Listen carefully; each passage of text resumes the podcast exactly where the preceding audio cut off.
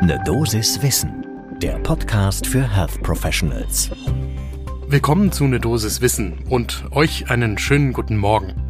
Hier geht's werktags ab 6 Uhr in der Früh um Themen, die für euch im Gesundheitswesen wirklich interessant sind. Und das sind heute Tropenkrankheiten in Deutschland. Ich bin Dennis Ballwieser, ich bin Arzt und Chefredakteur der Apothekenumschau und im Wechsel mit meiner Kollegin Laura Weisenburger darf ich euch den Podcast Ne Dosis Wissen präsentieren. Heute ist Dienstag, der 26. Juli 2022. Ein Podcast von gesundheithören.de und Apothekenumschau Pro. Es geht also um Tropenkrankheiten in Deutschland. Und ehrlicherweise hätte ich mir keinen besseren Zeitpunkt für meine Aufnahme für euch aussuchen können, denn normalerweise da sitze ich abends, wenn es dunkel ist und die kühle Nacht mich einhüllt vor dem Mikrofon um für euch am nächsten Morgen in der Früh die Folge aufzunehmen. Aber jetzt ist Montagnachmittag, kurz vor drei Uhr. Ich sitze in der Nähe von München im Studio und das heißt, um mich herum sind draußen knackige 33 Grad im Schatten drinnen, da wo ich sitze, gefühlte knapp 40 Grad und ich schwitze, was das Zeug hält. Also über Tropenkrankheiten in Deutschland zu sprechen, da ist für mich jedenfalls jetzt genau der richtige Moment. Und das heißt, nehmt ihr euch jetzt mal den ersten Kaffee des Tages. Ich trinke hier im Studio kühles Wasser.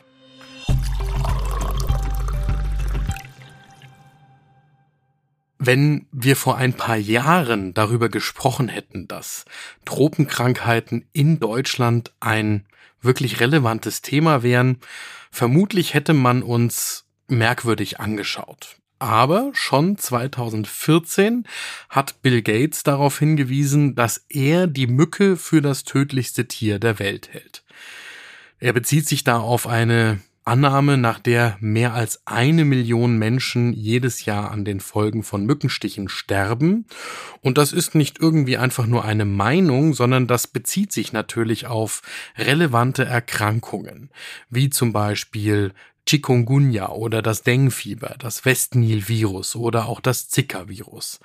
Und das sind Erkrankungen und Erreger und Übertragungswege, die nun mal in der Vergangenheit nur in tropischen Regionen eine Rolle gespielt haben und wo wir aus Deutschland uns immer entspannt zurückgelehnt haben und gesagt haben, ja, ja, schwerwiegende Erkrankungen spielen aber hier keine direkte Rolle, nur bei Reiserückkehrern, weil es dafür in Deutschland ja zu kalt ist. Aber ein paar Jahre Fortschritt in der Klimakatastrophe, also zeitlicher Fortschritt, leider kein inhaltlicher Fortschritt, und schon müssen wir uns auch hier in Deutschland mit tropischen Erregern und Übertragungswegen beschäftigen. Weil, ein anderes Beispiel, die asiatische Tigermücke mittlerweile bei uns heimisch geworden ist.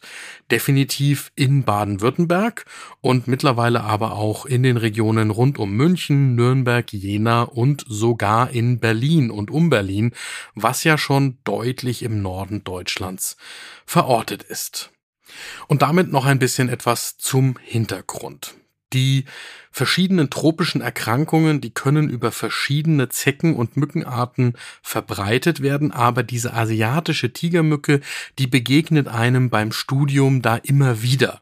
Denn diese Tigermücke, die gilt als besonders relevant. Im englischen Sprachraum, da heißt das, die sei ein aggressive biter, also sprich, die sticht relativ viel im Vergleich zu anderen Arten. Und sie ist tagaktiv. Das heißt, Menschen bekommen einfach auch mit, dass sie überhaupt gestochen werden. Man kann die Tigermücke tatsächlich auch am Aussehen erkennen. Die ist etwa sechs Millimeter groß, also verhältnismäßig groß, schwarz-weiß gefärbt und hat an den Hinterbeinen weiße Streifen, fünf weiße Streifen. Und sie hat am Rücken des Vorderkörpers einen weißen Längsstreifen. So, mittlerweile ist sie durch die Globalisierung und die Erderwärmung nahezu weltweit verbreitet. Schon seit mehr als 30 Jahren zum Beispiel in Italien eine der häufigsten Mückenarten und in Deutschland zum ersten Mal 2007 nachgewiesen. Aber auch da bereits seit 2014 mit etablierten Populationen, die auch hierzulande überwintern. Aktuell gibt es zum Beispiel in Baden-Württemberg, wo es warm ist und auch ein gutes Monitoring betrieben wird, mehr als 30 nachgewiesene Populationen. Aber ich habe es schon gesagt, auch in Bayern, Hessen, Rheinland-Pfalz und bis nach Berlin gibt es solche nachgewiesenen Populationen, die eben auch hier im kalten Winter überwintern können. Je kürzer und je wärmer der Winter ist, desto besser können sie sich natürlich verbreiten. Aber nur weil es im Winter dann auch friert, heißt das noch nicht, dass diese Mückenart nicht auch in Deutschland weiter heimisch bleiben könnte. Und abgesehen davon wissen wir, dass aufgrund der Klimakatastrophe die Winter auch bei uns milder bleiben werden und die Sommer so wie jetzt vermutlich heißer bleiben dürften damit zu der Frage, warum das eigentlich für uns in den Gesundheitsberufen wichtig ist. Dazu gibt's eine klare Meinung zum Beispiel von Renke Lüken, der ist Forschungsgruppenleiter am Bernhard-Nocht-Institut für Tropenmedizin. Und er sagt, wir stehen erst an den Anfängen der Ausbreitung von solchen Mückenarten und man kann trotzdem schon sagen, dass das bleiben wird. Es ist also aus seiner Sicht keine Spekulation, wenn man sagt, dass die Ausbreitung von solchen Mückenarten massiv weitergehen wird. Und weshalb ist jetzt diese Mückenart besonders wichtig, also die asiatische Tigermücke? Weil sie der Überträger ist von zum Beispiel Malaria, aber eben auch Deng, Chikungunya und Zika. Und weil eben diese Tigermücke bis zu 20 verschiedene solche Erkrankungen übertragen kann. Wenn ihr jetzt, so wie ich auch, solche Krankheitsbilder nicht immer im Kopf habt, dann nochmal ein kurzer Exkurs. Chikungunya zum Beispiel ist eine von Togaviren übertragene Erkrankung, die in der Vergangenheit vor allem in Afrika, Asien und Südamerika eine Rolle gespielt hat. Diese Viren rufen Fieber, Kopf-, Muskel- und Gelenkschmerzen hervor. Es gibt keine Impfung dagegen. Sie ist zwar unangenehm, aber glücklicherweise selten tödlich. In derselben Region also in denselben Regionen, Afrika, Asien, Südamerika, ist auch das Zika-Virus heimisch gewesen in der Vergangenheit. Auch das sorgt für Fieber, Hautausschlag, Kopf- und Gliederschmerzen. Dabei sind viele Infektionen asymptomatisch und auch da sind schwere Verläufe zum Glück selten. Und wir alle haben aber noch die Bilder vor Augen von dramatisch geschädigten Kindern, deren Mütter im in der Schwangerschaft sich mit dem Zika-Virus infiziert hatten, vor allem aus Südamerika. Und dann das Denguefieber, auch wieder in denselben Regionen bisher heimisch. Auch das sorgt für eine fieberhafte Erkrankung mit Kopf- und Gliederschmerzen, auch einem Hautausschlag und Dengue kann in mehr Fällen als die anderen beiden Viren auch zu tödlichen Verläufen führen, vor allem durch das dann hämorrhagische Denguefieber, das letzten Endes wie viele hämorrhagische Fieber zum Kreislaufversagen führt. So, das spielt bisher in Europa nur im Mittelmeerraum schon jetzt eine größere Rolle, aber wir können quasi vorhersagen, dass das auch in Deutschland künftig der Fall sein dürfte. Das Robert Koch Institut greift im Moment noch auf die Zahlen von 2018 zurück, weil das eben vor der Corona-Pandemie war. Damals gab es in Deutschland über 600 gemeldete Dengue-Fälle, Zika und Chikungunya nur circa 20. Allerdings sind diese Infektionskrankheiten vermutlich auch unterschätzt, weil nicht alle Infektionen auch gemeldet werden. Bisher gibt es laut Renke Lüken vom Bernhard-Nocht-Institut für Tropenmedizin in Deutschland noch keine solchen Ansteckungen mit Tigermücken. Also das heißt, das waren Reiserückkehrer, die da gezählt worden sind. Aber früher oder später wird es dazu natürlich kommen.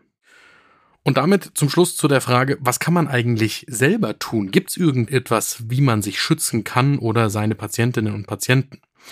Ein wichtiger Punkt ist, dass man tatsächlich Wasseransammlungen reduzieren kann.